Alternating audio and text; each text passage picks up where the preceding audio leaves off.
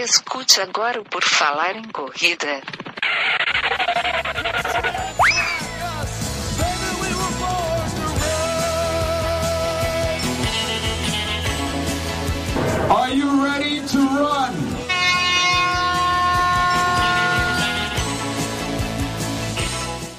Começa agora mais uma edição do podcast do Por Falar em Correr, mais um episódio. Está no ar, querido ouvinte. Hoje vamos conversar aqui com Sirlésio Carbone, lá de Bento Gonçalves, do Bento Trail Runners, conhecer um pouco da história dele. Tudo bom, Sirlésio? Seja bem-vindo. Oi, Enio, tudo bem? Prazer estar aqui falando, falando contigo aí nesse, no podcast que tem bastante tempo esse podcast, a gente já conhece ele uh, há muito tempo. Me sinto, me sinto honrado aí pelo, pelo convite aí para falar um pouquinho da minha história.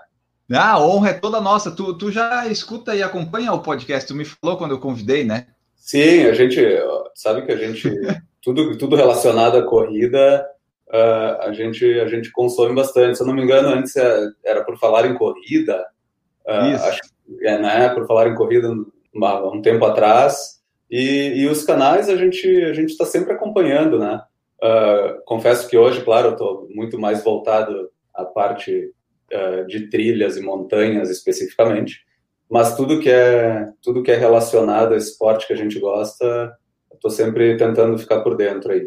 É, e ó, esse podcast aqui é bom porque ele vai falar bastante de trilhas, então você vai poder ouvir esse podcast, né? E o pessoal que gosta de trilha também, que eu acho que a gente vai, vai poder abordar alguns assuntos nessa área. Legal, legal. Vai ser muito bom. Bom, vamos lá aqui, ó. É, começa para nós aí uma pequena apresentação do Cirlésio. Quem que é Cirlésio Carbone Júnior? Bom, uh, Enio, eu tenho... Meu nome é Cirlésio Carbone, eu sou natural aqui de Bento Gonçalves, no Rio Grande do Sul. Serra Gaúcha. Eu tenho 39 anos por mais alguns dias, fazendo, fechando 40 anos agora, dia 26 de dezembro. Então, eu entro aí numa nova etapa, fechando com esses também, com esses 40 anos, 10 anos de corrida. Eu sou pai de duas filhas, duas filhas, a Joana, a Clara, marido da Paula. Desde que, desde que eu uh, comecei a, a pensar em, em em esportes e, e ter, ser alguém nesse, nesse meio, sempre uh, descobri na corrida a minha satisfação. Eu sou formado em engenharia, engenharia elétrica pela PUC de Porto Alegre.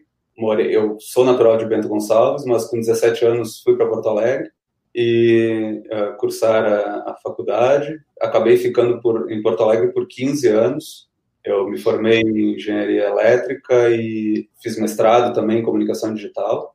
E foi em Porto Alegre, inclusive, que eu comecei a correr.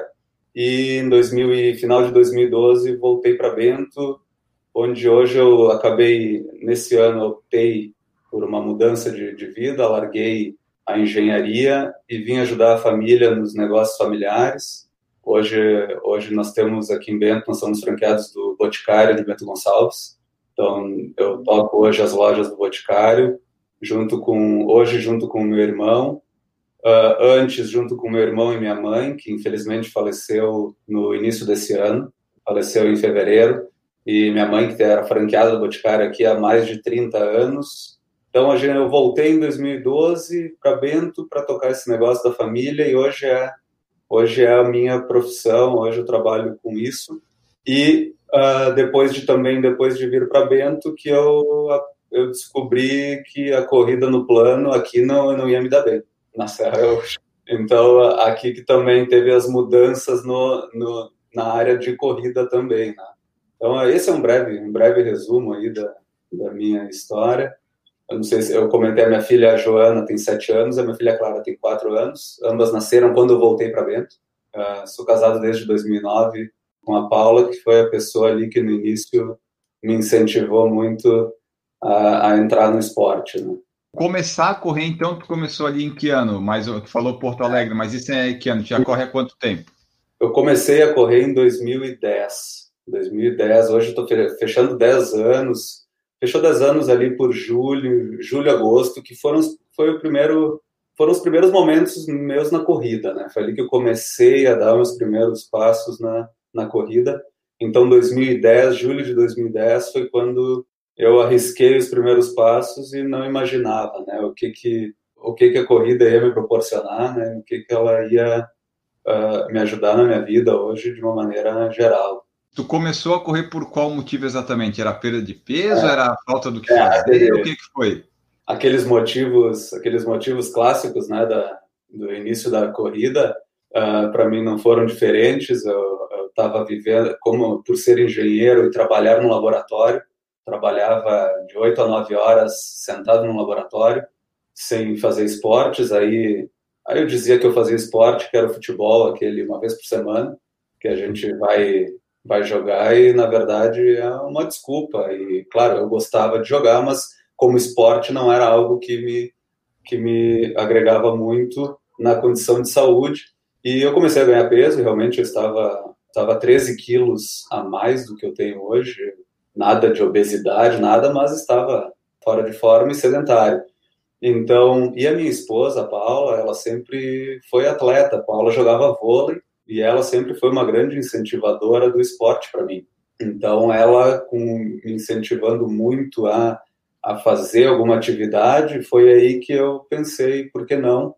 Trabalhava na PUC, nós tinha lá uma área, um centro olímpico, com uma pista ao redor da, não a pista atlética, tinha uma pista ao redor do estádio. E ali eu comecei num belo dia lá, fui ao meio-dia, vou tentar dar uma corrida, ver o que, que é isso. E aí eu eu corri por acho que um minuto. Foi o que eu, consegui naquele momento.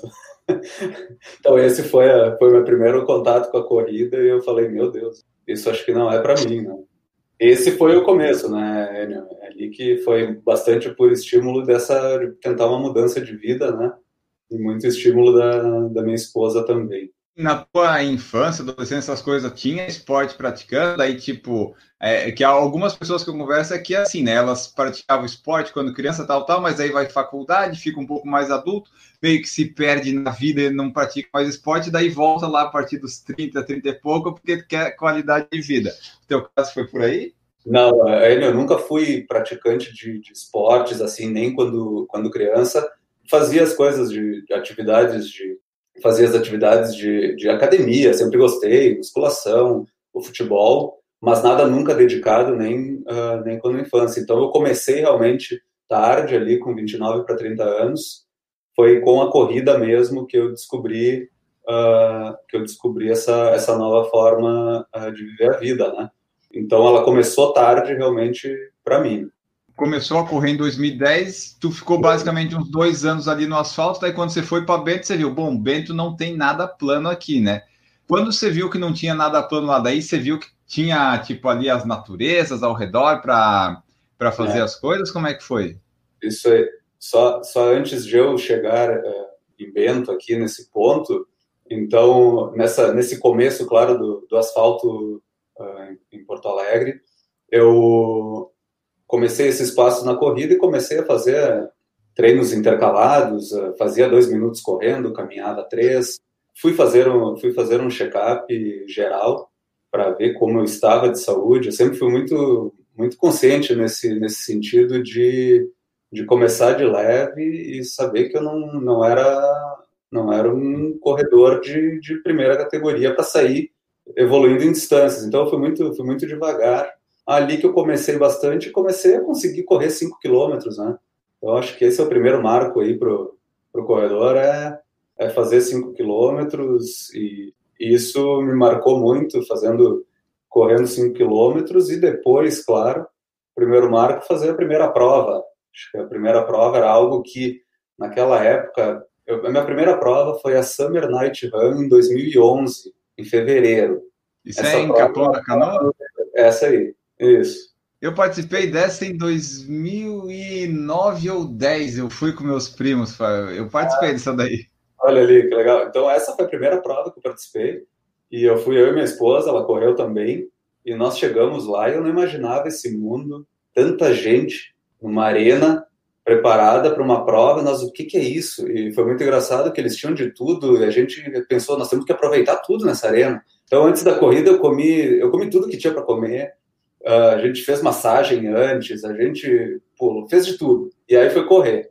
Então, na prova, eu fiz tempo pior que os treinos que eu fazia antes. Porque foi uma coisa, era muito legal aquilo lá e eu queria, eu queria estar na, interagir com tudo isso, né? Então, em 2011, eu fiz essa primeira prova de 5 km, e esse ano de 2011 foi um ano de, de evolução na corrida e, e de evolução nas, nas, distâncias, né? 5 primeiro, fiz algumas provas de 5, depois entrei nas provas de 10 km, mas depois de estar, tá, consegui evoluir no 5, nunca quis pular muito, muito etapas, né? E aí tinha também as provas de 10 milhas naquela época em Porto Alegre, comecei a Puma 10 milhas, em 2011, foi a minha primeira prova de 16 quilômetros, essa, essa da Puma. E até que eu cheguei no final do ano, eu consegui fazer a primeira meia maratona, que era o Circuito Atenas, que tinha em Porto Alegre, era a terceira etapa do Circuito Atenas. Mas, e... foi rapidinho então, né, do 5 para 21, você demorou basicamente uns 10 meses. É, 10 meses, 11 meses, isso aí. Entre eles, eu acredito, nesse ano de 2011 eu fiz 16 provas. Aquela é. coisa da eu estava em Porto Alegre, todo fim de semana tinha prova, provas curtas é mais fácil. Hoje a gente pensa em fazer tudo isso, uh, não, não tem mais como, né? A idade e a quantidade de quilômetros das provas também mudaram. E aí entrou 2012 com, a, com aquela esperança, claro, de fazer uma maratona. Um ano e meio depois, um ano e oito meses, eu fiz a maratona de Porto Alegre. Um ano e oito meses depois que comecei a corrida me senti, me senti bem preparado e é, evoluindo as distâncias para fazer a maratona. Então, em 2012 eu fiz minha primeira maratona e ali eu notei que era isso que eu, que eu queria, né? Era correr, poder correr pelo máximo de tempo que eu puder, né? Porque era o que me, que me satisfazia bastante. E aí fiz mais algumas provas em 2012 e final do ano de 2012 que foi que eu voltei para Bento. Então eu vim para Bento Gonçalves, ainda voltava bastante para Porto Alegre para correr provas lá, isso a gente faz. Mas eu cheguei aqui em Bento e a cidade em Bento é uma cidade com. Uh, é difícil a gente achar algum lugar plano, né? É cidade de serra. Aí aqui, se eu queria ficar fazendo plano, tinha um circuito sempre o mesmo, daí tu saía, ia para outros lugares, sempre um sobe e desce. Eu vi que a corrida em subida era, era uma outra história e algo muito mais complicado. Mas como, como na evolução para maratona tudo, eu gostei eu queria aprender a correr em subida e também aqui a gente acaba descobrindo o interior e é ali que eu fiz os primeiros passos também uh, na estrada de chão e, e, começar a ter esse contato com a natureza, né? ali que estava sendo a mudança realmente. E quando tu percebeu que gostava de ir mais longe, essas coisas, tu se importa com o ritmo, se importava com isso? Que no começo, quando a gente está iniciando, a evolução é, é, rápida, assim, a gente, putz, fiz 5 em 30, fiz 5 em 28, 5 em 27, a gente vê que melhora muito rápido, né? mas daí aumentando a distância, às vezes não é bem assim. Aí tu estava se importando, ou hoje tu se importa? Como é que era a tua relação com esse negócio aí? Não, eu digo que no, no início, a, a primeira prova que eu fiz com, com bastante subida foi a Wine Run aqui em Bento Gonçalves. Conheço. Ah, que é um, é um, circuito aí uh, do Sérgio, conheço, conheço o Sérgio aí, já está há seis ou sete anos fez a Wine Run. Foi a, foi a primeira prova que eu tive contato com a estrada de chão e com subidas. Então, confesso que eu pensei em ritmo, ainda que eu estava com a cabeça muito de ritmo quando eu vim fazer isso. E isso foi por água abaixo, né? Quando, quando a gente entra na, nessa, nessa outro, nesse outro campo. Eu digo que com um quarto de prova eu só queria conseguir completar. Eu já tinha mudado totalmente a ideia e, meu Deus, isso aqui é, isso aqui é irracional, tanta subida eu vou tentar completar a prova. Então, no começo, a gente pensa em ritmo. Isso muda com o tempo, claro, a gente que corre em trilha, a gente não pensa, eu, eu pelo menos, né, falando por mim, mas se a gente ficar uh, focado em, em, ritmo, a gente não vai não vai conseguir desenvolver numa prova dessas, porque o ritmo é a última das coisas que a gente tem que pensar. Né? Do que eu lembro de Bento Gonçalves, a primeira vez que nós fomos foi em 2000, nós fomos na Wine Run, Aí nós descemos na rodoviária e eu olhei no mapa e pensei, bom, a gente está o quê? Dois, três quilômetros do hotel. Tem até o um vídeo no YouTube, pessoal quiser ver. Assim, ah, vamos andando para aqui, dois, três quilômetros. E daí a gente foi, começou descendo, descendo, descendo, e de repente um negócio assim para subir, subir, subir, assim, meu Deus, agora vamos, né? Já estamos aqui. Daí em 2019 a gente aprendeu: chama um Uber, chama um táxi que é, que é mais garantido. Nós ficamos naquela rua ali do do da Londres, eu acho que é a única rua plana que tem por, eh, é. pela região, acho que é ali, né? Porque o resto, É, o resto, até o nome é bom, né? Porque exatamente, ela é plana. O resto é, é, só sobe e desce. Eu não conheço as outras trilhas da região, eu só conheço a parte da Wine Run. E a Wine Run já é bem complicada. Primeiro ano a gente foi, a gente pensou assim: ah, vamos tentar fazer um tempo, ficar ali na frente, nas duplas? É uma ilusão muito grande, né? Daí ano passado a gente foi, já não, não importa isso, porque é muito sofrido. Tem umas subidas lá que, é, e umas descidas muito inclinadas, é muito complicado. é, é, isso que a Wine Run é uma prova com estrada de chão. É uma prova que a gente não tem trilha, single tracks, muita, é uma prova de sub, muita elevação em estradas de chão, calçamentos também, que é complicado de correr, né? Então, essa realmente é um impacto e, e as provas que a gente tem aqui na região, a, a Maratona do Vinho, a Maratona do Vinho hoje é o Gregório, o grande Gregório aqui de Bento, que, que organiza grande corredor, campeão da Maratona de Porto Alegre. O seu Gregório já, já tem uma história gigante no, no atletismo. Ele faz a, a, Maratona do Vinho, o pessoal vem para a Maratona do Vinho achando que tem muitos para estrear em maratona. E ele é, não é uma coisa muito boa de fazer. Né? Gente, depois ele, as pessoas vão notar, porque não é nada fácil. É, eu diria assim, qualquer coisa que você vá pensar na Serra Gaúcha para correr, não vai pensando que é fácil, porque não é, o nome já diz, é serra, não tem como, né? Mas ali em Bento Gonçalves, pelo menos você tinha a facilidade de pelo menos encontrar essas trilhas, porque tá, tem a cidade ali, mas é mais fácil chegar em trilhas, montanhas, mata, estrada de terra, né? Em Porto Alegre tu não tem essa facilidade quanto tu tem aí. Isso aí, isso aí. Então, foi aqui que que eu comecei a descobrir uh, esse prazer novo de, de ir para a natureza, de treinar também sem, sem muito cuidado com, com tempo, e, uh, com esses fatores, e sair mesmo para explorar a região, conhecendo bastante. E aí que eu comecei a fazer as primeiras trilhas, né? E aí, então, nesse período, 2013, 2014, foi um ano de descoberta, de começar a fazer algumas, fazer algumas provas, né? De entrar nessa prova, prova de trilha, uma prova, uma prova diferente. Eu tive uma, uma, primeira experiência, uma prova do batalhão aqui de Bento Gonçalves, que foi uma prova em 2013, uh, se eu não me engano, 2013 ali pelo por novembro de 2013, que era uma prova que era fora da estrada e que ali foi a primeira vez que a gente teve que entrar num rio para atravessar. Eu pensei, não, não é mais corrida, era uma prova bem curta, mas eu gostei da ideia e logo depois eu me inscrevi para a primeira prova mesmo de trilhas de maior distância, que foi é, do circuito Trilhas e Montanhas, que é um circuito grande de trilhas aqui no estado. E o, o circuito Trilhas e Montanhas fez uma prova no Morro da Borússia, em Osório. Então lá foi o primeiro contato com uma prova de trilha ali no final de 2013, e em que eu sofri bastante. Ali eu comecei a a perceber também que equipamentos e hidratação própria, essas coisas, a gente começa a ter que pensar nessas provas, que era algo que antes não uh, não avaliava, né? Então essa essa troca de, de asfalto para estrada, para trilha, uh, começou ali nesse final de 2013, 2014 para frente, então começou essa a, a vontade de fazer todas essas provas aí que a gente podia achar, que, que podia participar, né? E aí foi começando a diminuir as quantidades de provas e aumentar a distância e até o tempo de recuperação, né, que é diferente. O tempo de recuperação de uma prova de trilha aí não é a mesma coisa, dependendo do esforço que a gente faz, né? Então foi, foi bem foi bem interessante essa essa troca e, e eu, eu gostei bastante, né?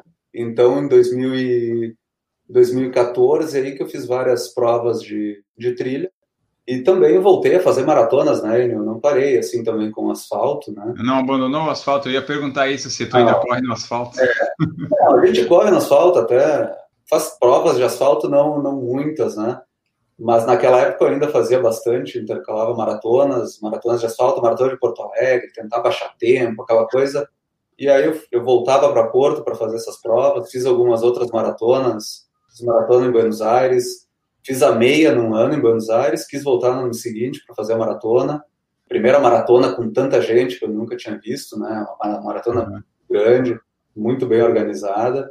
mas o, o, o gosto caiu mesmo pela, pela trilha, né? E aí, em 2000 e 2015, por aí, comecei a fazer provas daí, tentando expandir mais aí pelo, pelo Brasil, aí fazer o, o desafio Urubici, essa já deve ter ouvido falar, claro.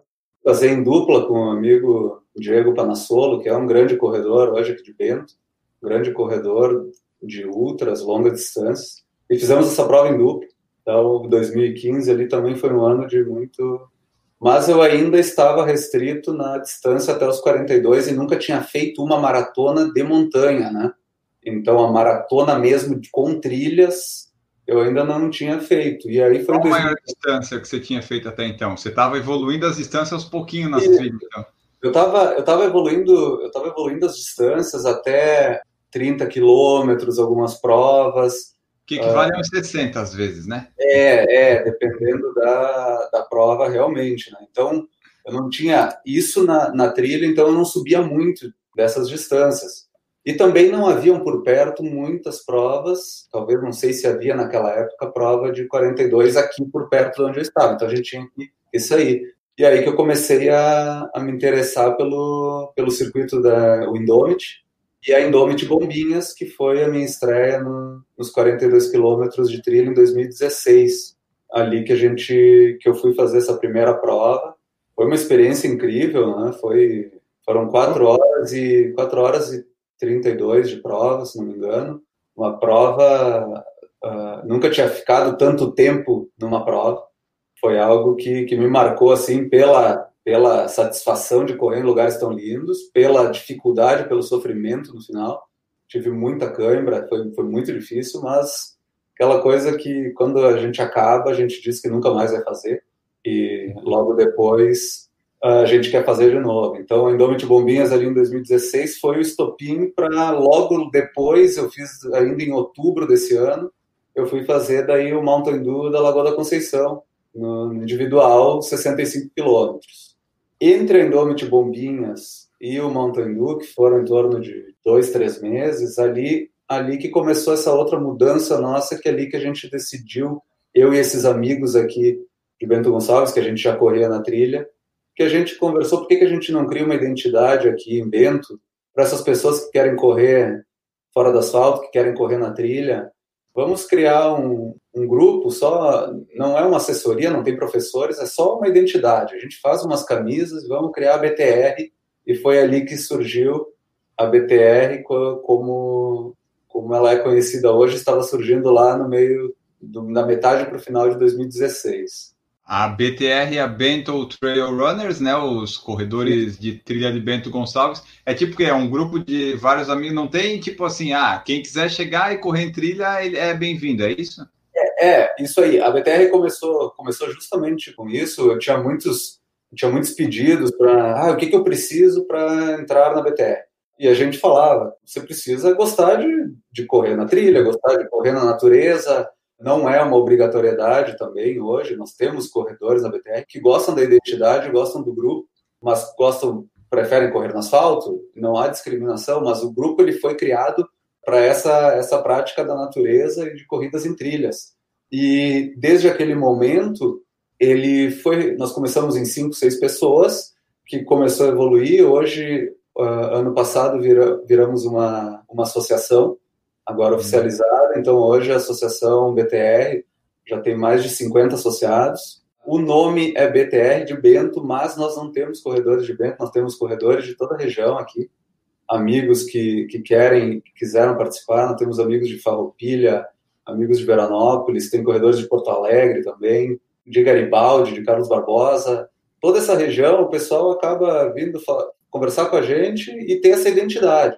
Uh, o grupo não é uma, uma assessoria, nós não temos professores, não vai ter ninguém para dar planilha. Sua planilha você tem, seu, você pode ter o seu professor, o seu grupo, mas a BTR é uma identidade que, que o pessoal quer para participar. Né? Então, é isso que, que a gente configura ela hoje e mantém até hoje esse espírito, né? bem aberto para a pessoa poder participar. E como é que funciona assim, tipo, ah, vocês dizem, ah, é todo fim de agora na pandemia não sei como é que ficou, né, mas geral, assim, tipo, era todo fim de semana, vocês marcavam treino sábado e domingo em lugares diferentes, dia de semana. Como é que era essa rotina do grupo dos treinos? É, a rotina do. A, claro, agora está bem prejudicado, né? Isso aí é um caso à parte, mas a, a BTR, como grupo, a gente organiza treinos coletivos, mas não todo final de semana. No finais de semana, a gente tem um grupo de WhatsApp que pessoa, grupos se combinam para correr. É difícil organizar treinos coletivos todo final de semana, pois nós não trabalhamos isso, né? Não somos. Então, a, a gente para organizar e organizar um treino coletivo na trilha, em que a gente tem que ter navegação, a gente tem que ter. É muito diferente de a gente sair para o asfalto e fazer um circuito de asfalto que, se não tem um guia ali, a pessoa vai acabar. Então, são treinos que envolvem uma, uma logística melhor, principalmente de conhecimento do terreno. Então, a gente vai antes, faz os mapeamentos, salva nos relógios, né? Vem, tem que ter os guias para guiar. Então, mas isso sim, a, a, a, gente é uma das coisas que a BTR uh, ah, se propõe a fazer, claro, são esses treinos coletivos e apresentar lugares novos, né? Cada vez mais lugares aí para os associados principalmente, mas também por quem quiser eh, vir participar. Para organizar, às vezes, pedido de camiseta e vender, entregar camiseta já é difícil, né? Imagina organizar um treino. Vai que se perde alguém lá, não sei, né? É complicado essas. Eu não sei como é que são as trilhas aí, mas deve ter de todo tipo, né? As mais fechadas, a, sei lá, de passar no meio do rio, estrada de chão. De tudo um pouco, tá? Nós temos. A gente corre muito aqui em uh, trilhas ao redor de Bento, em Monte Belo do Sul, aqui do lado, Santa Teresa. Então, Monte Belo do Sul, a gente diz que é o nosso quintal de treinos, nós gostamos muito de treinar lá. Temos muita ajuda com, do pessoal de lá também, né? E então tem de todo tipo, trilhas muito íngremes, trilhas com pedras, travessia de rio bastante. Isso bem e muita paisagem linda, né? Então, a gente acaba correndo tanto por ali quando vem alguém de fora, a gente vê como a pessoa fica gosta tanto, parreirais, vinhedos, sempre para nós que já é algo normal, a gente às vezes não nota como é tão bonita essa nossa, nossa região aqui e a gente é, é, é tão privilegiado por poder correr por aqui. Para eu fechar essa parte do, do BTR, se a pessoa quiser se associar e tal, eu, eu, como é que o procedimento disso? Tem mensalidade? O que é? Porque é um grupo, mas é uma associação agora. Como é que funciona agora, Agora, quando a gente criou a associação, uh, as pessoas vêm através através de conhecidos ou Instagram do, da, da BTR, tem o Instagram da Bento Trail Runners também, e, e pedem o que precisa para participar. Hoje a BTR cobra uma anuidade bem módica, que é o que a gente usa esse valor somente para pagamentos de, de, bebidas em treinos, coisas assim. Então é um valor bem ínfimo que dá em torno de nem 15 reais por mês para poder participar. Então, isso é, é o que hoje é configurado para a pessoa ser configurada como uma, um associado do grupo, né? Foi assim que a gente, que a gente decidiu para poder uh, receber mais gente e, e não ter custos altos, porque a gente não tem custos altos, a gente teve custos para abrir associação, para adquirir tendas do grupo, essas coisas, que as anuidades também ajudaram, mas hoje a gente precisa só manter para poder fazer esses treinos, né? E tu faz parte da, da direção, presidente, o que Sim. que eres do... Eu sou o presidente da associação.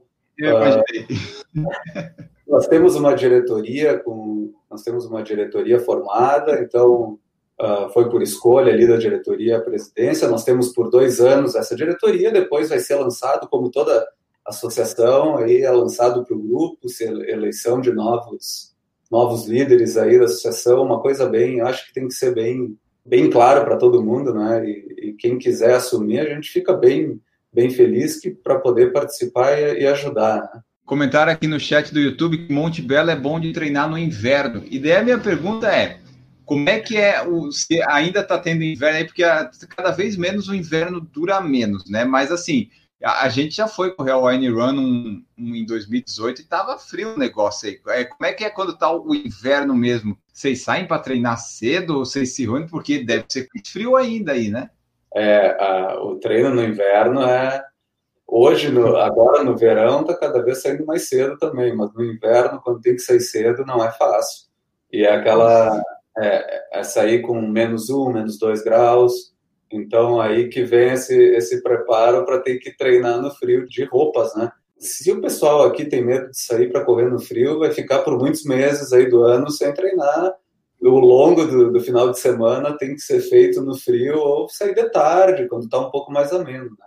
Mas a gente tem temperaturas bem, bem frias, de menos 3 graus para sair para correr, e treino girando de menos 3 a 2 no máximo, dependendo do horário de saída. Né?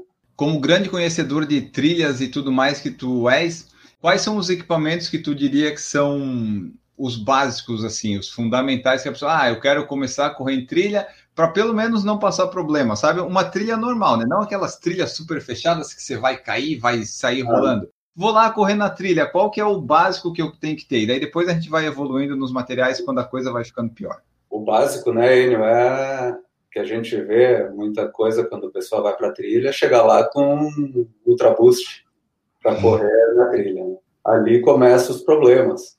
Então, acho que o básico é, é adquirir um tênis de trilha, um tênis específico para trilha, com travas, né, com alguma coisa que possa segurar em trilhas, porque gente, na trilha a gente pode estar aqui, você está olhando, está um dia com muito sol, aí a gente vai treinar lá para a trilha, a trilha não entra sol lá, e é uma trilha úmida, chega lá, está virada em lama, e aí não para em pé, né?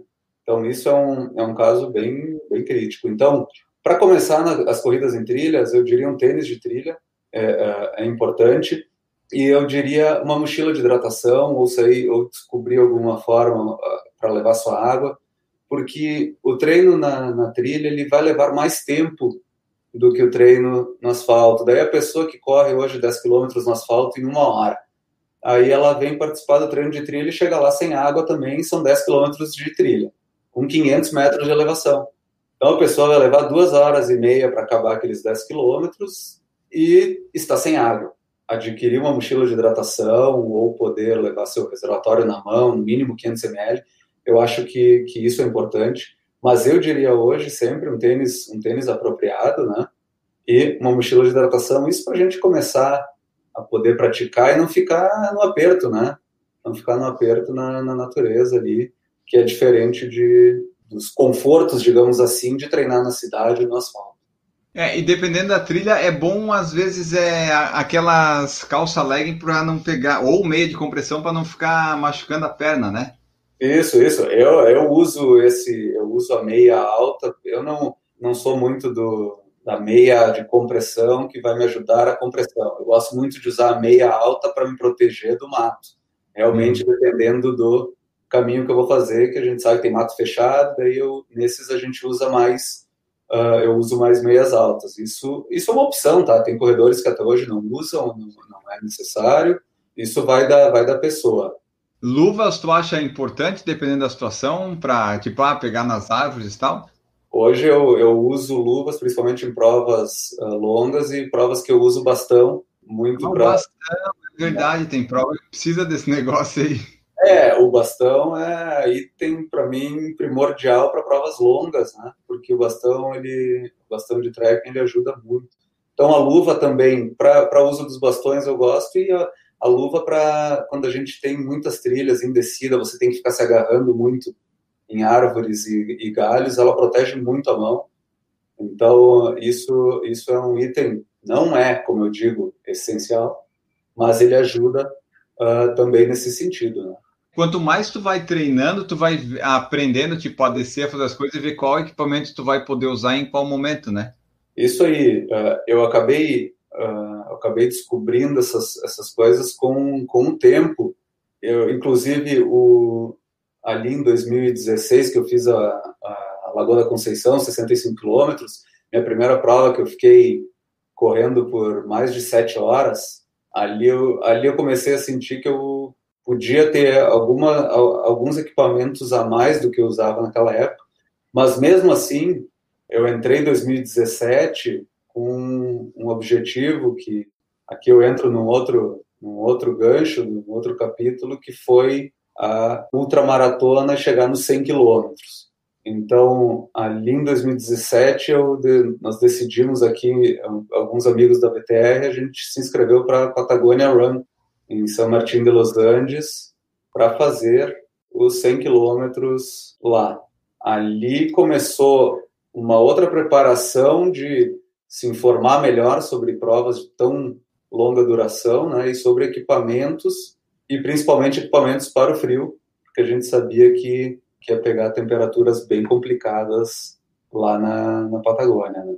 Ali começa uma chave a mudar de não é só sair para correr. Né.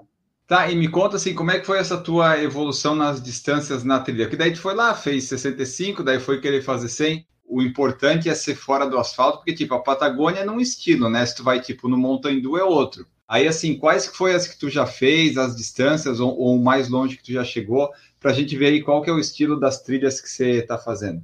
Eu, eu tenho, eu não gosto muito de, de provas de longa distância que sejam provas de, de estrada eu gosto da longa distância de montanha, eu gosto da variação de terreno, variação de, de estímulos da prova, eu, eu me sinto melhor.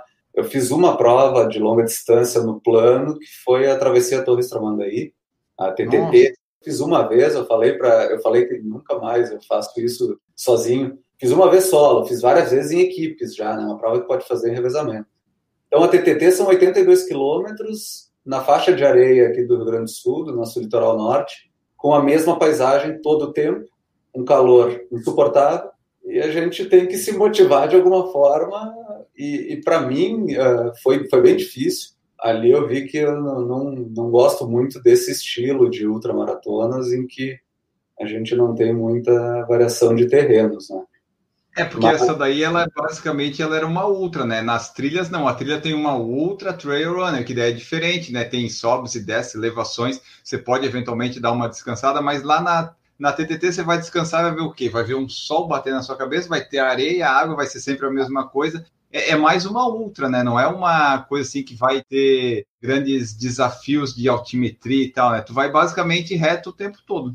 É uma ultra maratona, com certeza, mas uma ultra uma outra voltada, ah, uma outra no plano, que não tem muito especificidade para os ultras que estão ali. Ela é uma prova que tem muito revezamento, né? então ela é uma prova geral. Então a gente tem postos de apoio durante ela que, que atendem todo mundo, a pessoa que está fazendo um trecho somente de 8 quilômetros, de 10, como atende também o ultramaratonista. Quando a gente vai para uma ultra específica, a gente já tem postos de apoio mais preparados para um corredor que está fazendo aquela, aquela distância especificamente, então com mais comidas, com mais apoios durante a prova. Né? Essas são as diferenças dessa prova específica, claro, estou falando na, na TTT, mas quando eu fui para a Patagonia Run, eu queria decidir fazer os 100 quilômetros e treinar para isso, e estudei muito a prova, a gente, a gente estuda muito, eu gosto de estudar muito a prova antes, né? então eu sou meio chato até para isso, mas nesse caso da outra, acho que é necessário, né? Tipo, pô, tu vai subir, descer, tu tem que ver mais. Claro que a trilha, não necessariamente, tu vai saber que aquilo tá lá, né? Porque uma chuva às vezes muda todo o teu planejamento, mas pelo menos ter uma ideia. Sim, não, eu, ah, eu acho importantíssimo e eu nunca faria uma, uma outra maratona sem estudar pontos de apoio, distâncias entre pontos de apoio, principalmente altimetria, que é um termo que nós usamos muito na, na corrida de montanha, qual é a altimetria acumulada que nós vamos ter, quanto que a gente vai subir no acumulado da prova. Então, isso os regulamentos das provas nos fornecem, com isso você sabe, você se prepara para aquilo que vai enfrentar, né? Uh, também os regulamentos, as provas passam uh, estimativas de temperatura no dia da prova. Isso foi uma coisa que quando eu cheguei em São Martin de Los Angeles para a Patagonia Run, eu nunca tinha feito uma prova naquela temperatura, aquele frio forte, né? E esperando, não sabendo o que esperar quando eu chegaria em cima das montanhas, porque lá que eu, que eu realmente comecei a subir montanhas. A gente a gente fala montanhas, mas aqui a gente ao redor a gente sobe morros de 600 hum, metros de lá você começa a subir para 1800 do mar. Então a gente começa a fazer subidas fortes, né? Então, então na Patagonia Run que eu descobri realmente esse outro lado de provas de longa distância, de estratégias, isso pode fazer todo, toda a diferença entre você concluir ou não uma outra maratona. Então, a Patagonia Run, eu finalizei ela com 16 horas e 59 minutos. Então, foi algo que eu nunca tinha imaginado, né, passar tanto tempo, e não sabia que eu seria capaz. eu havia treinado, a gente se prepara, mas a gente não treina os 100 quilômetros. Você nunca vai uhum. fazer o treinamento antes.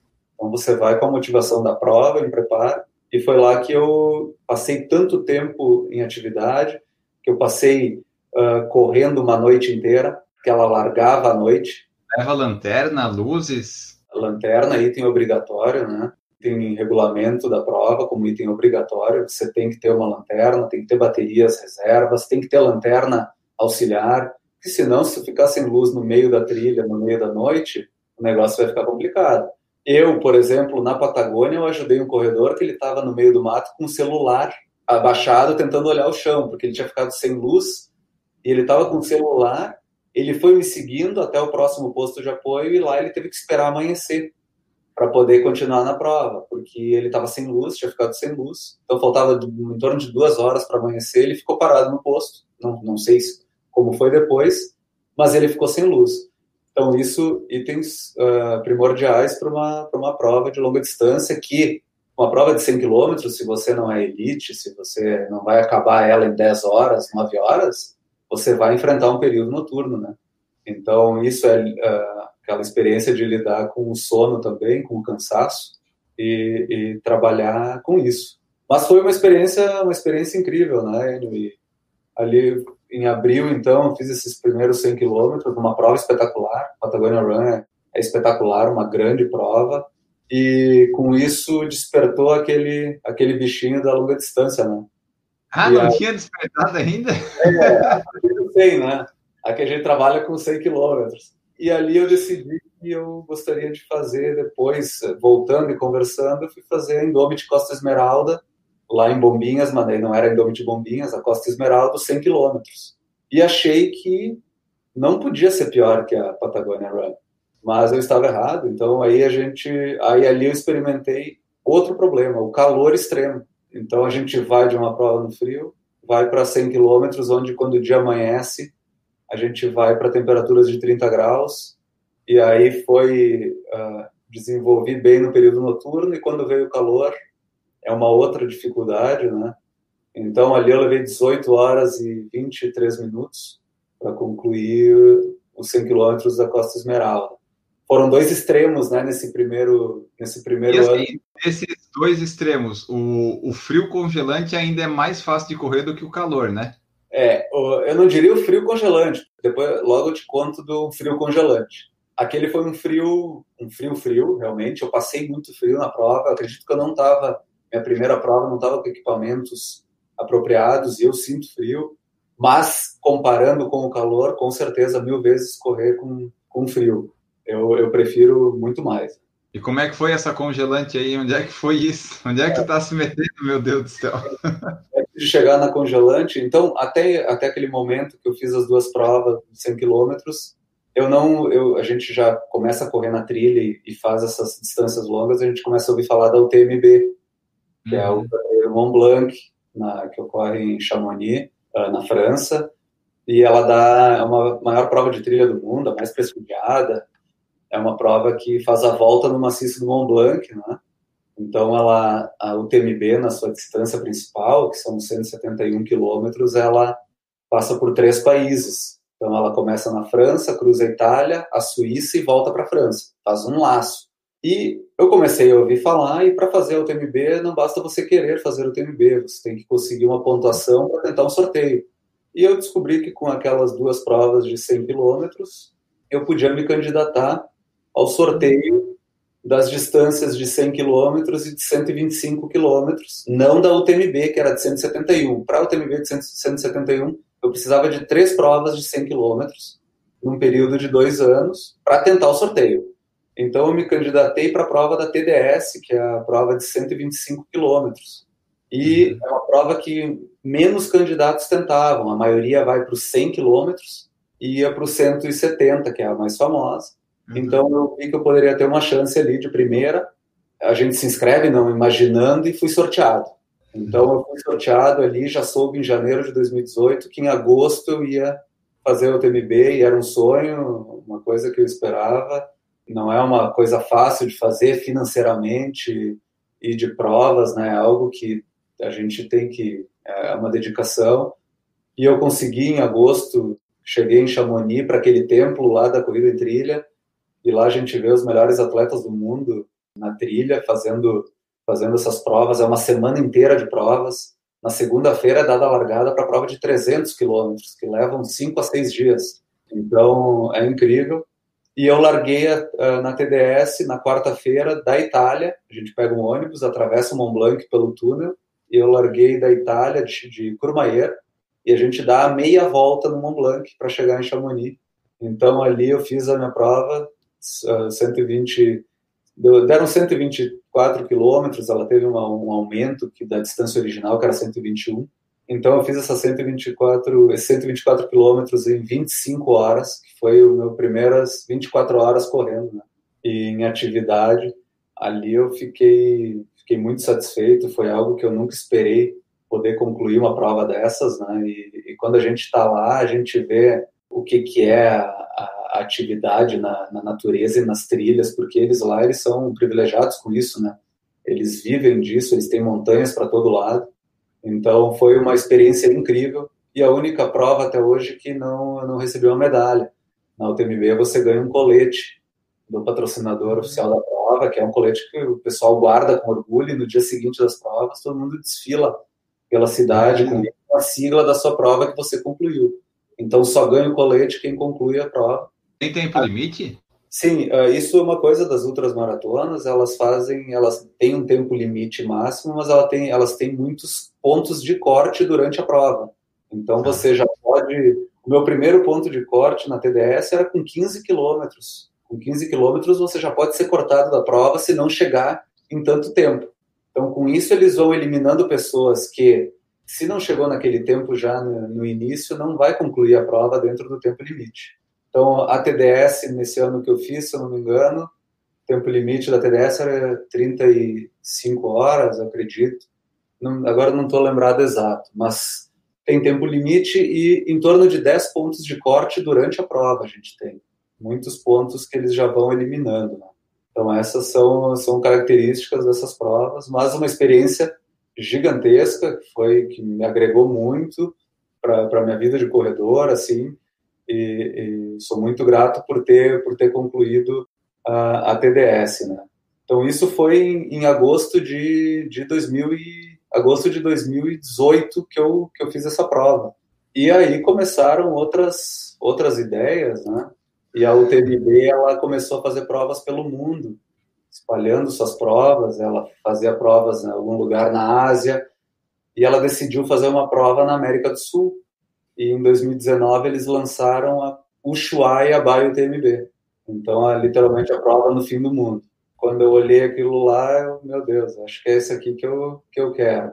E então, é relativamente perto, vai. Pelo menos você está ali no sul já. É, mas é impressionante como a, a gente, de Buenos Aires para o Ushuaia, três horas e meia de avião. Parece que não tem tudo isso na Argentina, mas é, é, é algo realmente extremo. E aí eu achei que a Patagônia era frio e aí eu descobri o frio radical no, no Ushuaia. Eu fui me inscrever para os 130 quilômetros no Ushuaia, que é a distância máxima aí que eu havia me inscrito. E cheguei lá no Ushuaia alguns dias antes da prova. O frio que a gente sente lá é algo de congelar os ossos, assim, é, é uma coisa... A temperatura média do Ushuaia anual não chega a 5, a média do ano.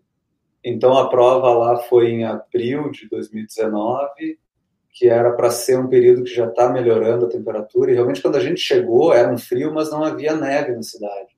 Só que no dia da largada da prova, o que aconteceu? Nevou. Putz.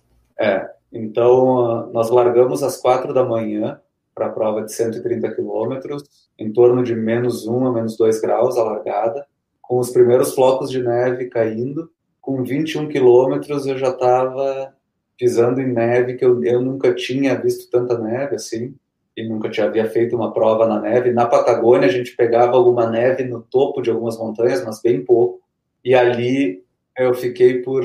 Eu concluí a prova da, da, do Shuai em 24 horas e 29 minutos. Eu fiquei com neve por todo o tempo. Se eu tive algumas horas, foi, foi muito pouco. Foi uma prova com muita neve mas que ali eu já me preparei muito mais com equipamentos de frio, né?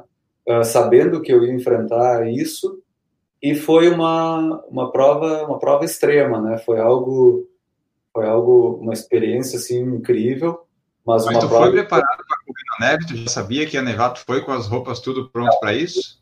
Eu fui preparado para correr num frio, num frio frio, de zero grau, mas não com neve por todo o tempo, né? Na verdade, o equipamento você se protege do frio, mas o tênis, isso aí, você fica com o pé ensovado todo o tempo. Então, foi uma, uma experiência uma experiência muito forte, muito marcante, assim. Eu cheguei, a gente faz uma volta por todos os lagos incríveis, montanhas, uh, geleiras muito fortes, e a gente volta para a cidade com 108 quilômetros. 108 quilômetros eu cheguei no posto de apoio, eu entrei nesse posto, eu estava com muito frio, estava correndo há muito tempo sozinho. Ali eu tinha o pessoal do staff que pegaram minhas luvas, eles levaram, era uma, um ginásio, eles levaram minhas luvas para aqueles aquecedores de mão, de banheiro, ah. para aquecer elas, enquanto eu me alimentava, me equipava, e o pessoal perguntava: Você vai subir a próxima montanha? Eu sabia que tinha uma montanha que fica bem atrás da cidade, que era a última, a última subida da prova. Aí eu não, cheguei até aqui, eu estou bem, eu vou, eu vou encarar ó, lá em cima está menos 5 graus e neva muito. Aí eu, bom, isso aí a gente está passando bastante, né, por toda a prova, eu, eu vou. Ali muita gente foi cortada, porque chegavam lá com muita hipotermia, gente chegando com muito frio. E eu saí para esse momento para fazer essa subida e descida dessa montanha, que foi, acho que a coisa mais difícil até hoje que eu já fiz, porque quando a gente sai da Copa das Árvores, em torno de 600 metros de altitude, a gente saía de zero até 1.100, que era o topo da montanha. A partir dos 600, a neve começou a ficar profunda mesmo, quando não há mais a proteção da, da árvore. Eu comecei a afundar na neve até o joelho e procurando marcações da prova, porque a neve foi muito forte, né? Então, nesse ponto, eu decidi que eu estava sozinho. Eu decidi segurar um pouco, que eu tinha passado por dois atletas argentinos atrás. E eu aguardei eles chegarem até onde eu, onde eu estava. Eu fiquei com medo, realmente, de subir sozinho.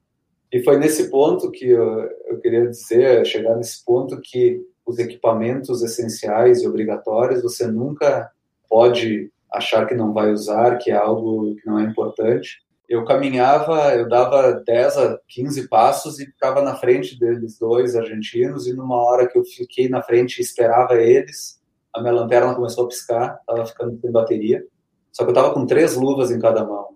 E ali no desespero, levando nevasca, na, a gente levava muita nevasca na cabeça, e eu tentei, eu puxei minha bateria reserva para colocar hum. na lanterna, com três luvas, e eu perdi a bateria na neve. Ela caiu.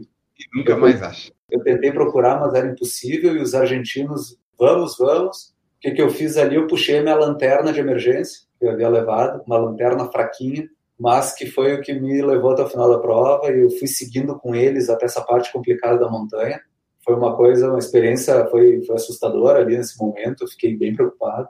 Essa brincadeira, essa subida e descida, quase cinco horas, uh, eu levei, em umas condições extremas, mas consegui concluir uh, o Ushuaia, então cheguei na madrugada lá, nem o narrador estava esperando alguém na hora que eu cheguei, chamaram ele dentro do restaurante lá, ele saiu correndo para gritar que estava chegando alguém, mas foi uma chegada incrível para mim, algo que eu não nunca esperei, né? E concluí essa prova que foi a mais fria aí que eu já fiz, a mais longa também. Enio, só para completar essa parte de provas, logo de, a, depois, em 2019, eu fiz uma outra grande experiência, que foi a subida do La Mission aqui no Brasil. Nós subimos a Serra Fina até o quarto ponto mais alto do Brasil, a Pedra da Mina. Então, mesmo indo para a Europa, lá no Mont Blanc, eu não cheguei na altitude que eu cheguei aqui na Pedra, que a gente chega a quase 2.800 do mar. Uhum. Uma prova espetacular também. Então, isso foi uma outra experiência gigante, né? Que eu fiz em 2019 para concluir o ano, e esperando as grandes provas de 2020, que eu já tinha uma grande prova, por ter concluído o Ushuaia, por ser uma prova da UTMB, os concluintes dos 130 quilômetros ganharam diretamente a vaga para o UTMB de 171 quilômetros na França, em 2020. E eu pensei duas vezes, é uma prova que é muito difícil o sorteio, e eu garanti a minha vaga para 2020 e não ocorreu. Então agora a gente está aguardando aí para os próximos anos o que, que, que, que vai acontecer ano que vem. Vamos ver. A esperança é que, que tudo a gente consiga melhorar, né? É, e no caso das trilhas, eu não sei como é que são essas grandes, mas algumas menores já estão até acontecendo porque tem aquela aglomeração no início, mas no geral o pessoal corre muito mais separado, né? Não tem tanto esse problema de aglomeração. Tem na largada, né? Que daí acho que é por isso até que eles não fazem. Mas a trilha acho que talvez volte antes, né? As provas, essas coisas, do que o, o de asfalto mesmo, porque tem menos aglomeração.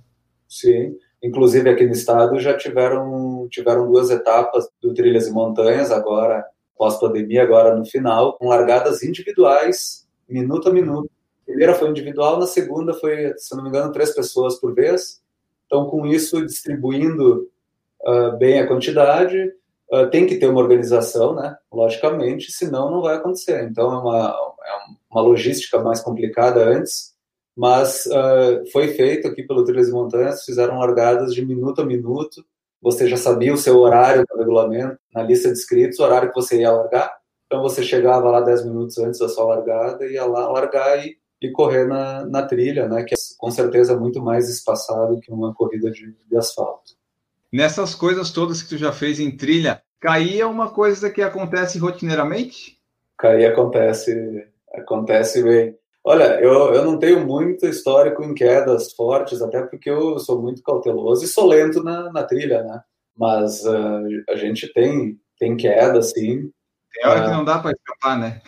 É, tem horas que não, não há o que fazer, porque uh, às vezes você sai com. Tem tênis de trilha para todos os tipos, né? Tem tênis com travas, garras mais altas, travas mais altas, tem tênis com menos. Aquele com mais alto vai te ajudar na, na lama, mas quando você chega em pedras lisas, é que nem um sabão. É. Então, o, o tombo, tombo acontece bastante. Para nós que corremos atrás ali, não somos liderando provas, o tombo tem menos efeitos trágicos, né? O pessoal da ponta que corre muito rápido, um tombo normalmente é saída da prova porque, porque é, se machucam muito. É, eles são mais rápidos, o tombo é pior, né? Pelo que eu percebo, o pessoal da trilha, a maioria é assim, é um desafio pessoal que você quer fazer, às vezes você até quer bater seu tempo, de repente você já fez a prova, mas não tem muito essa competição, tipo assim, não, tu espera os outros dois argentinos lá, porque, tipo, é melhor ir junto e completar do que os três se perderem, né? Então eu vejo que na trilha o pessoal que não tá competindo lá na frente para ganhar, o negócio é se desafiar, completar, mas não tem essa coisa de, ah, esse cara vai me passar esse. Não, na verdade é todo mundo meio amigo junto, querendo chegar num objetivo lá, né? Isso aí, eu diria que hoje de 80% a 90% das pessoas que correm na, na, trilha e provas também de longa distância, o desafio é, é, pessoal, é conseguir concluir a prova. Acho que esse é o, é o, o objetivo maior e é isso que, que a gente busca, um desafio eu busco um desafio pessoal quando corro a prova de longa distância e quando eu corro nas trilhas, claro, a gente sempre quer ficar ficar bem. Um pódio é sempre é muito bom, a gente fica feliz. Você já um conseguiu pódio. alguns pódios? Sim, sim, tenho, tenho. É porque o pessoal no chat do YouTube aqui está falando, não é lento e temos que se puxar para conseguir ficar perto dele nos treinos. Quem é que botou isso aí? Dalila e o Marcelo Ticiani. Ah, é, é. Eles, esses dois aí são amigões aqui, correm muito, tá? Dalila, Dalila grande corredora aqui de Bento campeã gaúcha do ano passado de corrida em trilha de ultra distância, tá? De longa distância. Mas uh, não, realmente eu não, eu, a gente corre o que dá, né? Mas tem alguns, tem alguns pódios e a gente compete basicamente na, nas faixas etárias, né? Pódio de faixa etária é algo para estimular o corredor amador, sempre busca algo a mais também. Qual que é o tipo de prova que tu gosta mais? Assim, tu falou que a TTT não, porque era muito aberto, mas qual que é o teu estilo de prova? É ficar mais no meio do mato, embrenhado lá, ou é mais aquelas provas de trilha, só que tipo não um mato tão fechado? Qual que é o estilo assim que tu gosta mais? Eu, eu gosto mais das provas com, com trilhas, com trilhas fechadas, com subidas de montanhas, com, com variações de terreno. Eu não gosto muito das provas ultras de estrada, por exemplo, que só tem estradão para mim, eu acho muito maçante, eu, eu, gosto dessa variação. Então, eu gosto muito da trilha, dessas, dessas dificuldades naturais da, da natureza, né? Eu acho que essas são as que me atraem, me atraem uhum. mais. Os tênis para a trilha, a gente falou de equipamento, né, que é essencial ter. Qual que é o que tu mais gosta de usar, ou o que tu tem usado, qual que tu indica? Porque assim, eu não, eu, eu não gosto muito de trilha, não vou muito em trilha, não tenho tênis, mas assim, se eu quisesse comprar um assim, esse não tem erro, esse você pode usar em quase todas as situações. Quais que você está usando? Quais tem dica? Uh, eu tenho, tenho alguns tênis de, de trilha, tenho tênis uh, da Salomon bastante. Eu acho que a Salomon hoje é, é uma marca aí líder mundial em, em, equipamentos de trilha. Inclusive, eu acabei não falando aqui, falei da BTR também, só vou fazer um adendo, mas eu também participei a, a convite do, de amigos de Porto Alegre, do Raiz Trail, que é um grupo de apaixonados lá por trilhas também, que, que fomentam muito essa prática. Por dois anos eu participei de um time de atletas deles, fui convidado para participar desse time, muito modestamente eu, eu, eu participei, pois não sou atleta de ponta, mas para divulgar o trail mesmo. E esse time raiz era é apoiado pela Salomon, então também ganhamos equipamentos da Salomon, isso... É, a Salomon acho que é a mais conhecida, de pelo menos no Brasil, eu acho que não tem outra assim tão é, grande. Né? Isso aí, normalmente as pessoas que começam e também a gente tem mais acesso à Salomon no país e eles fazem equipamentos incríveis, né? Então eu também tive esse apoio da, da Raiz na, com a Salomon por esse período, que foi muito bom. Ganhei, ganhei equipamentos da Salomon, adquiro equipamentos da Salomon também. Então, tênis da Salomon tem vários modelos aí, eu uso, já usei o de o Ultra para longas distâncias, para privilegiar mais conforto. Você tem, você tem outros tênis mais com travas mais altas. Tenho tênis também. Hoje eu tenho tênis da New Balance também de trilha que eu, que eu estou usando. Então tem várias, vários tipos. Já usei Skechers também, o Ultra, Ultra da Skechers, que não é um tênis muito usado na trilha, mas já usei ele para provas longas também, da Skechers. Hoje eu, tô, hoje eu tenho alguns pares da, da Salomon para médias distâncias, eu uso muito esse da New Balance, o Hierro, para longa distância, né? Eu tenho, eu tenho também um par da Merrell, que é uma marca também que não, não se acha muito no Brasil, uma marca muito boa, um tênis mais veloz, então, são aqueles tênis que você sente tudo embaixo, né? Bem, então tem que saber quando usar. Mas eu sou bem, sou bem eclético, eu não me fixo só em um modelo de tênis, eu também gosto de experimentar. Claro que aquele que a gente gosta, a gente adquire mais vezes, né? E a rotina de treinos do Cirilésio, como é que é? Porque, assim, como seria uma rotina normal sua? Você geralmente sai para correr sempre no trilha ou no asfalto? Como é que é? Eu comecei a seguir mesmo uma rotina forte quando eu comecei a me preparar para o UTMB, né? Uma rotina mais regrada que eu fui, fui treinado e eu, hoje, claro, estou parado nesse tempo da pandemia, planilhas e tal, até para manter um pouco mais a, a corrida mais para se manter bem.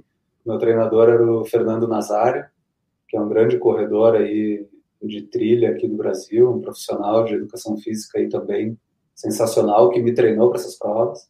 Então eu segui com ele muitas planilhas de treinamento para nas provas longas. Então a minha rotina durante a semana ficava muito o período na semana, eu acabo a gente acaba ficando ou asfalto ou academia, porque é o que o tempo que resta. Eu tenho duas filhas também, a gente tem que levar para a escola, tem que se distribuir, então eu acabo indo muito no horário do meio-dia para academia, para preparação. Então não eram treinos muito longos durante a semana, pelo que eu estou percebendo. Não, Era mais no fim de semana. Não, o Fernando, a gente nunca fez muito treinos longos durante a semana. Chegava em torno de treinos de 18 quilômetros até, no máximo, treinos de fartleks de 18 quilômetros na terça-feira, mas treinos de segunda a sábado, só descansava no domingo.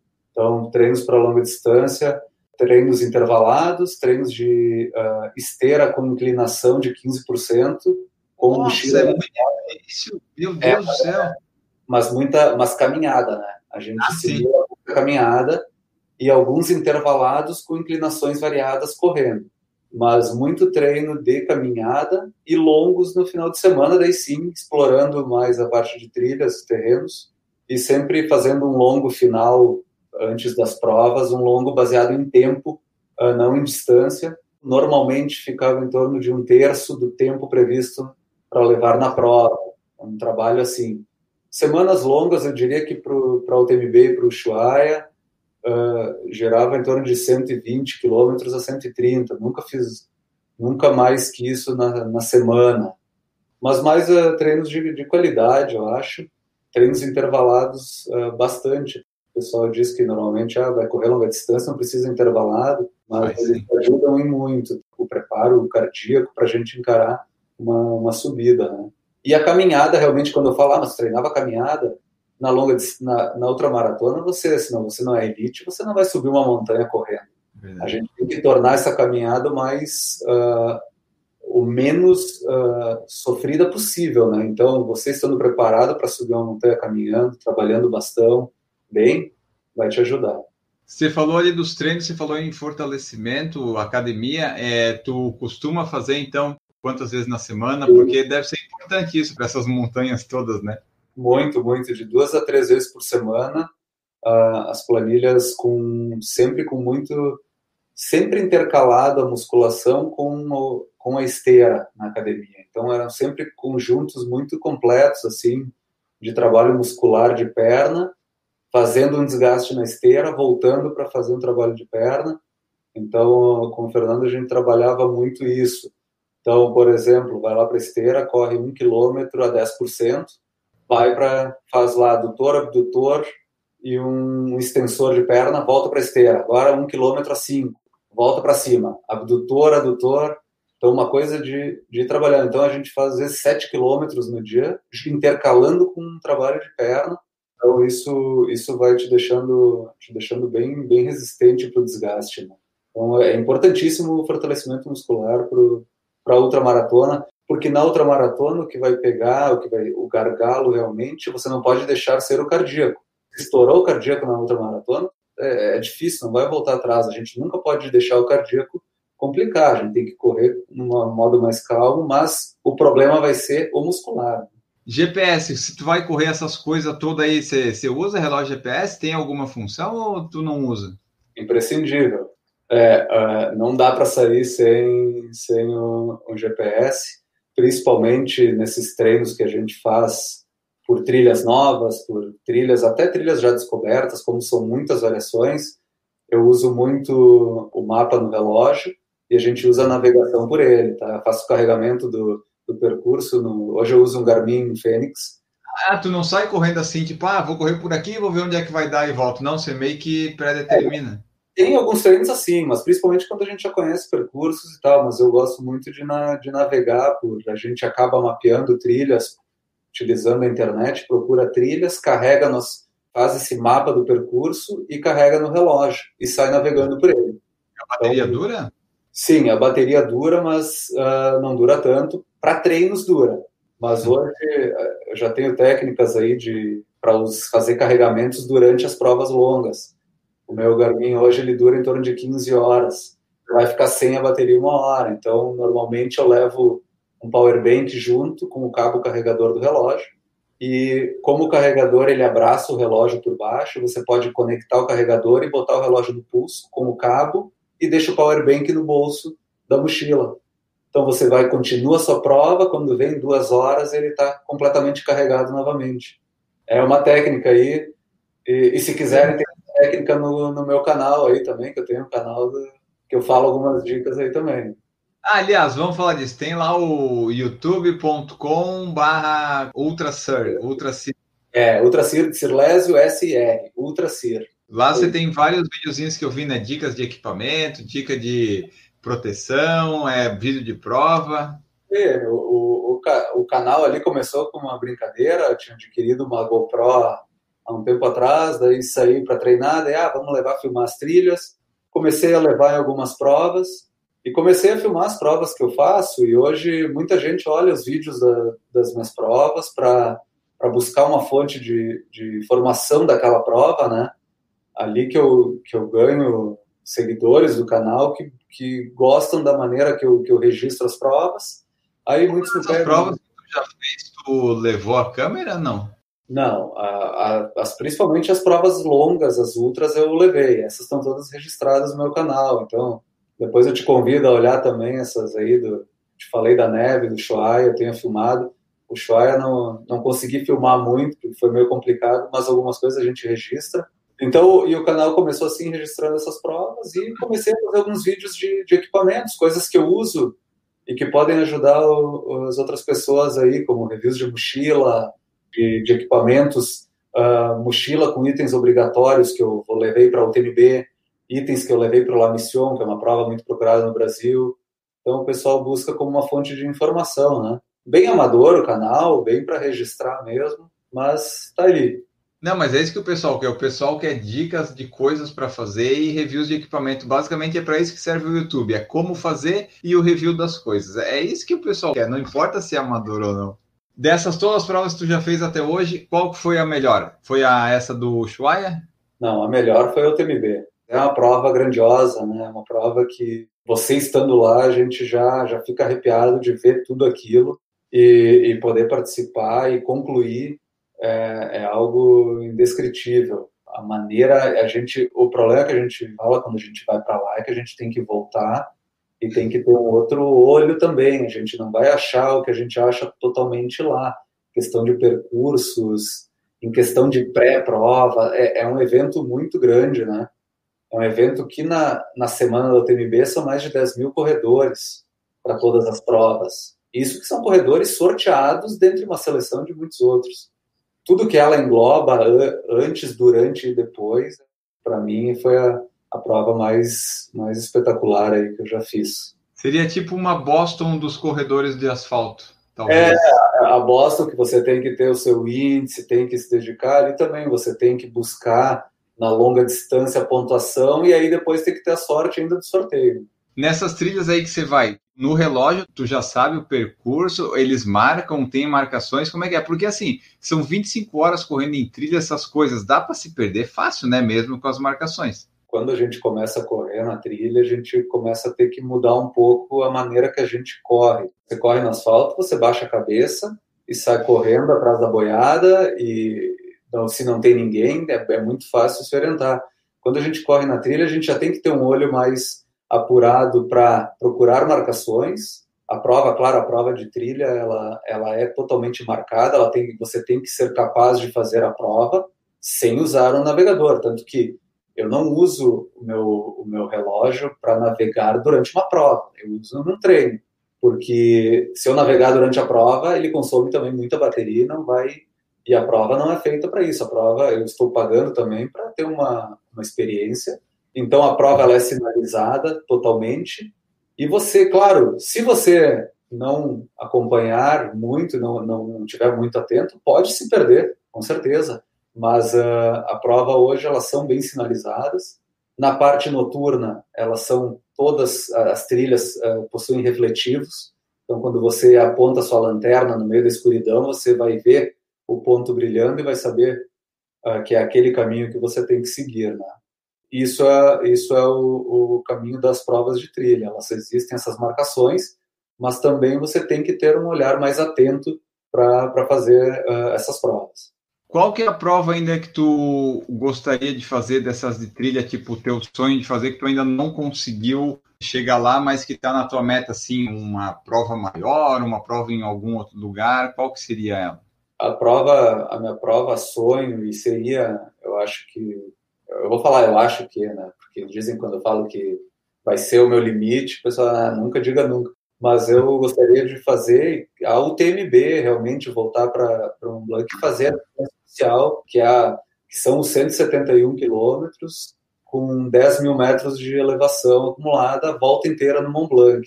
Essa uhum. é que eu teria ido agora em agosto. Esse era o meu sonho máximo, assim. É uma prova que eu desejo estar lá e, pelo menos tentar concluir essa prova, que é, que é um sonho para mim poder participar.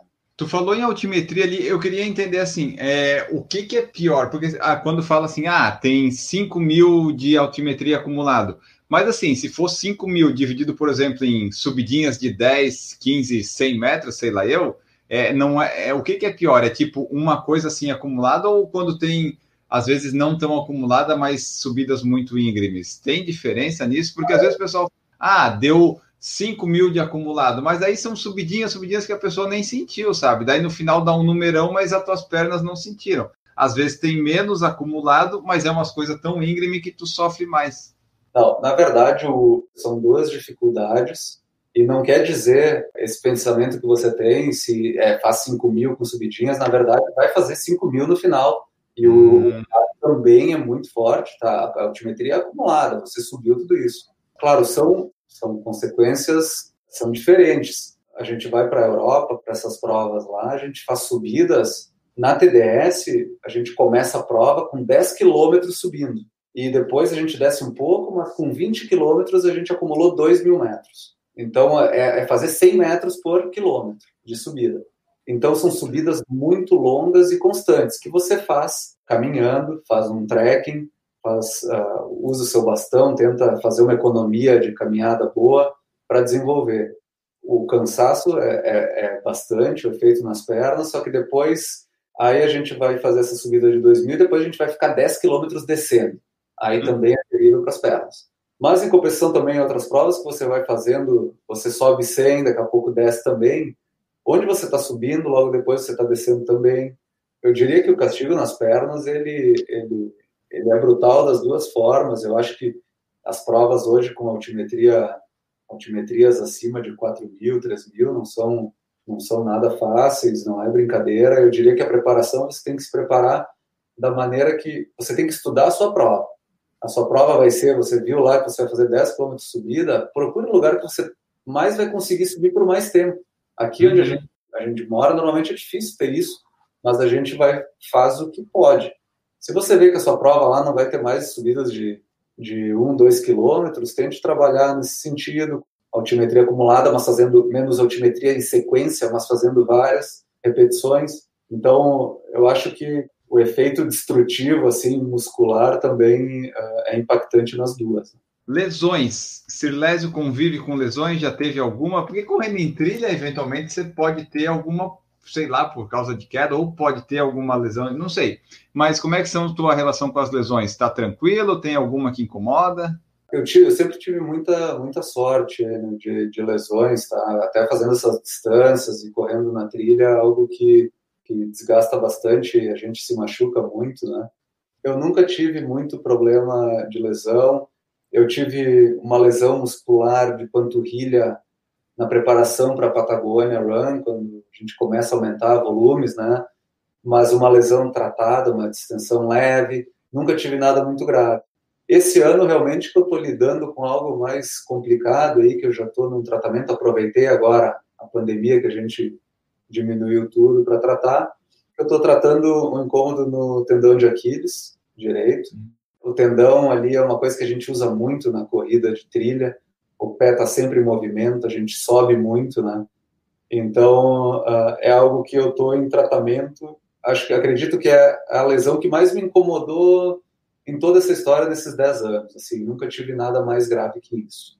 Outro tópico interessante importante que eu acho de abordar é o seguinte: a alimentação, suplementação. Assim, a alimentação no dia a dia do Sirleto, se tem alguma restrição ou não, e quando você vai para essas provas, você vai ficar 24 horas lá correndo. Que que tu leva se, tipo, tu tem que levar tudo na tua mochila ou se a organização dá alguma coisa? Eu queria ver essas duas partes. O dia a dia, como é que funciona, e no dia da prova mesmo em si. É, alimentação a gente não, não, tinha, não tinha falado. Eu não tenho, não tenho restrições alimentares no dia a dia, não uso nutricionista, não, não faço isso. Aqui, imagina, aqui no, no Rio Grande do Sul, gosto de comer, gosto de comer carne, eu tenho alguns, eu faço algum controle sempre pré-provas, tá? Tentar ser um pouquinho mais, mais regrado, né, na, na alimentação. Fazer, a gente, eu, eu, gosto de fazer um, um estoque bom de carboidrato pré-provas, porque a gente provas de muita longa distância, então a gente pensa, ah, até a gente vai consumir muito do, de tudo isso nesse em 20 horas de atividade. Então eu tenho um controle maior inclusive com o, o Fernando Nazário, o treinador, ele me passava dietas para seguir nessa semana pré-prova, principalmente nas provas longas, né? Durante a prova, a gente tem vários postos de apoio, que é isso que eu falei, você estuda antes os postos de apoio. Normalmente no regulamento existe até o que, que vai ter nesse ponto de apoio. Então você já sabe o que vai encontrar de comidas e hidratação. Mas também você tem que tem gente que não usa nada dos postos de apoio, leva a sua comida na mochila. A estratégia que, que normalmente eu, eu uso é de duas em duas horas comer algo sólido e nesse meio tempo eu consumo um gel ou dois. Mas o importante é você comer comida sólida em outras maratonas. Ficar só em gel Talvez a elite lá que, que corra direto, mas é muito difícil. A gente precisa alimentar. Por exemplo, na, na UTMB, no posto de apoio do quilômetro 70, é um posto que a gente tem um drop bag que a gente leva a sua mochila, a organização leva uma mochila com coisas suas para lá, para você poder trocar, e é um posto maior.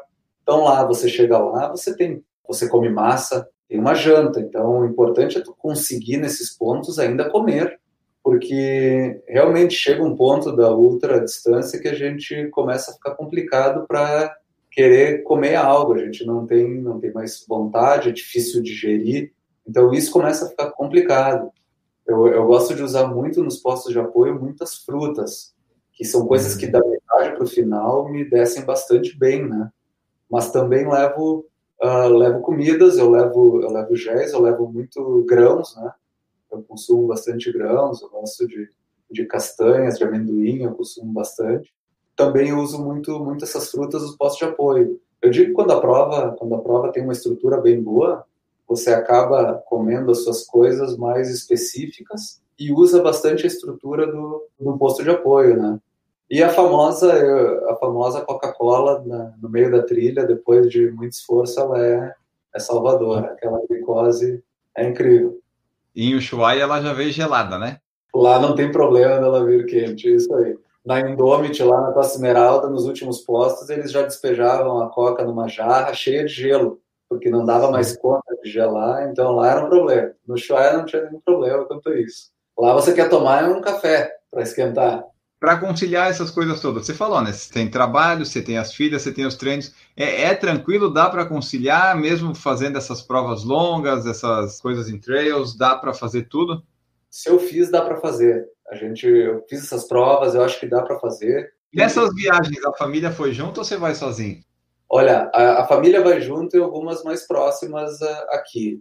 Quando a gente vai uh, para longe, no, na UTMB na França, fui só com a minha esposa, no Chuaia também. São provas, uh, uma logística mais complicada, tem que ter uma preparação maior ali no, no antes, mas elas foram comigo para os 100 quilômetros da, da Costa Esmeralda, aqui do Brasil. Então, nas provas mais próximas, a gente consegue que elas vão. Mas, normalmente, eu vou com a, com a minha esposa. Né? Então, ali é mais... Uh, é, é, uma coisa é uma coisa mais fácil para mim. E o conciliar no, no, dia a dia, você tem que achar um horário. Uh, eu acho que dá para conciliar. Como eu falei para você, eu fazia o meio-dia na minha academia, tentava encaixar em uma hora, uma hora e meia ali o treino, Uh, depois, se não conseguir, minha esposa sempre me apoiou muito, me ajuda muito, ela sabe que é o que eu amo, que é o que eu, que eu gosto de fazer. Você tem que ter um apoio familiar para. Ela pratica a corrida algum esporte também ou não? A, a Paula ela, ela corre. Agora, no momento, ela também está se tratando de algumas de algumas lesões aí, mas ela também. Ela veio muito do vôlei, né? Que eu falei no início, que ela era jogadora de vôlei profissional e ela sempre foi de esporte, então ela corria também, chegou já corridas de 12 quilômetros. Mas acho que esse apoio é fundamental na família e a gente achando, a gente consegue um tempo com certeza. Quais são os próximos objetivos curto e longo prazo aí que o Sirlésio vislumbra na corrida aí no Trail Runner? Ele, o meu objetivo maior agora é, é, é a UTMB para o ano que vem, que em princípio ela vai sair 29 de agosto do ano que vem. Só que está um momento tão complicado agora que a gente está uma dúvida pairando aí sobre tudo que, o que pode acontecer. Uh, eu tenho eu tenho objetivos de fazer provas provas no Brasil, provas aí estão entrando provas novas uh, que a gente está de olho. Tem provas que Você já pensou em fazer aquelas de orientação? Prova de aventura. Não, não, não me, não me atrai muito. Gosto muito. Inclusive, eu até estou comecei a ler agora um livro do maior corredor de aventura aí do mundo, que é considerado neozelandês. Eu gosto de ler sobre isso, mas para mim fazer não. Eu, eu tenho objetivo de, de, provas aí no Brasil. Eu não fiz nenhuma do da KTR, que é um circuito uhum. forte de trilha. Então eu gostaria de fazer uma KTR. Então isso é algo que no, no Brasil eu gostaria de fazer. Tem a Mons, que é um circuito que está surgindo uh, em Santa Catarina aí que é está bem interessante. Tem várias provas no Brasil que nós temos muitos organizadores, muita coisa boa por aqui também, né? O objetivo, claro, o maior é o TMB, não dera no que vem, eu vou tentar até que eu consiga praticar e poder fazer essas distâncias, mas tem muitas provas aí no Brasil que, que eu ainda gosto de fazer de médias e longas distâncias. Bom, pessoal, então essa foi nossa conversa com Cirlésio Carbone. Conversamos bastante sobre trilha, sobre ultra, sobre um monte de coisa. Acho que abordamos bastante coisa, mas assim, se você ficou com dúvida, se você tem alguma sugestão, algum assunto de trilha, de ultra runner, essas coisas, você manda para nós, de repente eu consigo ver com o Cirilésio mais para frente. A gente faz um, um, episódio específico de alguma coisa de trilha, pode ser interessante também. Você manda aí sua sugestão, vê aí o que, que acha, que depois eu vejo com o Cirilésio também se ele acha isso legal. Não combinei com ele nada disso, mas enfim, a gente pode a, abordar mais assuntos relacionados a trilhas, porque eu realmente não sou um grande conhecedor é, de trilha, eu gosto do asfalto planinho e tentar correr rápido. Então é sempre bom ter alguém que entende do, do assunto. Antes de ir embora, sempre lembrando as formas que vocês têm de apoiar o Por Falar e Correr. Estamos no Padrim, no Apoia-se, no PicPay, tem também o Anchor. Então você vai lá, você faz sua parte. A partir de um real, você pode estar aqui nos apoiadores do PFC. Mas também, se você não tem dinheiro nenhum, não tem problema. Você pode ter um bom coração e fazer o quê? Compartilhar os episódios com seus amigos, familiares, grupos de WhatsApp, stories do Instagram, marca a gente. Você tem que ouvir e compartilhar, que isso já nos ajuda bastante também. Agora sim, vamos embora, vou me despedir. Silésio, muito obrigado pela sua presença, foi muito legal conhecer a tua história e falar um pouquinho aqui de trail. Vamos ver se o pessoal manda ideia, se não a gente mesmo bola, e daí eu vejo se você está realmente, se você quer, né, de repente fazer novos episódios falando de trilha, a gente combina mais para frente, mas por enquanto quero agradecer a tua presença e deixa aí teus meios de contato, tua mensagem final, muito obrigado. Obrigado, Enio, eu que, eu que agradeço o convite, como eu disse, me sinto muito honrado aí para falar um pouco da, da, minha história, depois de tantas histórias que a gente vê aí no canal. Fiquei muito feliz em poder, poder compartilhar. Eu só falar então que eu tenho um, tenho um canal no, no YouTube, Ultra Cir, que é o canal que eu coloco registros das minhas provas, das minhas ultramaratonas e alguns algumas registros de treinos e, e reviews de alguns equipamentos, coisas bem tudo coisas que eu uso, nada de. Faço propagandas para ninguém, eu, eu, registro o que eu gosto nesse, nesse canal do YouTube Ultracir. E o meu Instagram lá, Cirlésio, é bem fácil, o nome é único, então eu consegui botar Cirlésio no Instagram, ele já acha diretamente. Tá, Enio, obrigadão aí, é um prazer. Valeu, eu que agradeço. Nós ficamos por aqui. A frase final do podcast hoje é a seguinte: pessoas bem-sucedidas sabem a diferença entre paciência e procrastinação. Ficamos por aqui, voltamos no próximo episódio. Um grande abraço para vocês todos e tchau!